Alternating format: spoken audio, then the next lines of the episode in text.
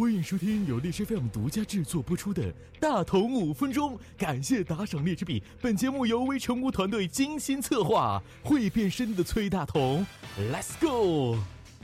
今天大同要跟大家说的是，郭德纲与曹云金到底谁更占道德高地？本期是严肃的，是认真的，是切实的，是科学的。九月五号，曹云金以一篇是时候了，也该做个了结了。这样一篇文章搅动了娱乐界、相声界、新闻界三大界的深邃啊！一时间众说纷纭，各位娱乐明星、相声明星、新闻狗仔纷纷站队表态。素有国内第一狗仔之称的左伟，也是凭借此事再蹭热度，冲上头条。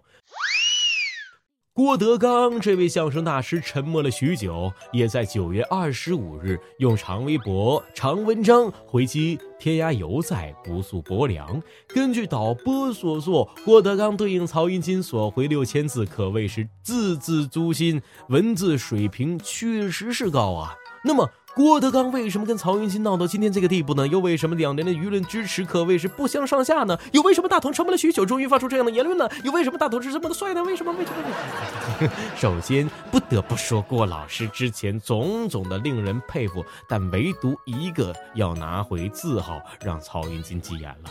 大家可能不清楚，在相声界，字号尤为重要。字号代表着传承，没有传承的野路子，相声不管是北京还是天津两大相声圈都是瞧不起、看不上的。所以郭老师要夺了曹云金的字号，也就代表着曹云金在改师门之前，就算是闲云野鹤之流。不管是相声圈还是娱乐圈，前途与前途都是一片灰暗的。呃，第二个钱，我指的是人民币。第二点，曹云金在本次撕逼大战当中爆出了种种所有，关于十年前的前女友，又是克扣学费，又是赶出家门，等等等等，无一不是想把郭德纲的老底翻出个干干净净，破釜沉舟之意十分明显啊。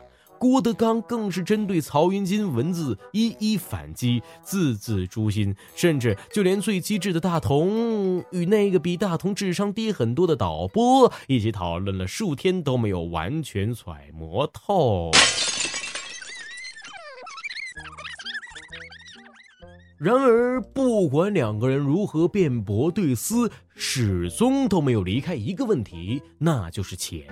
那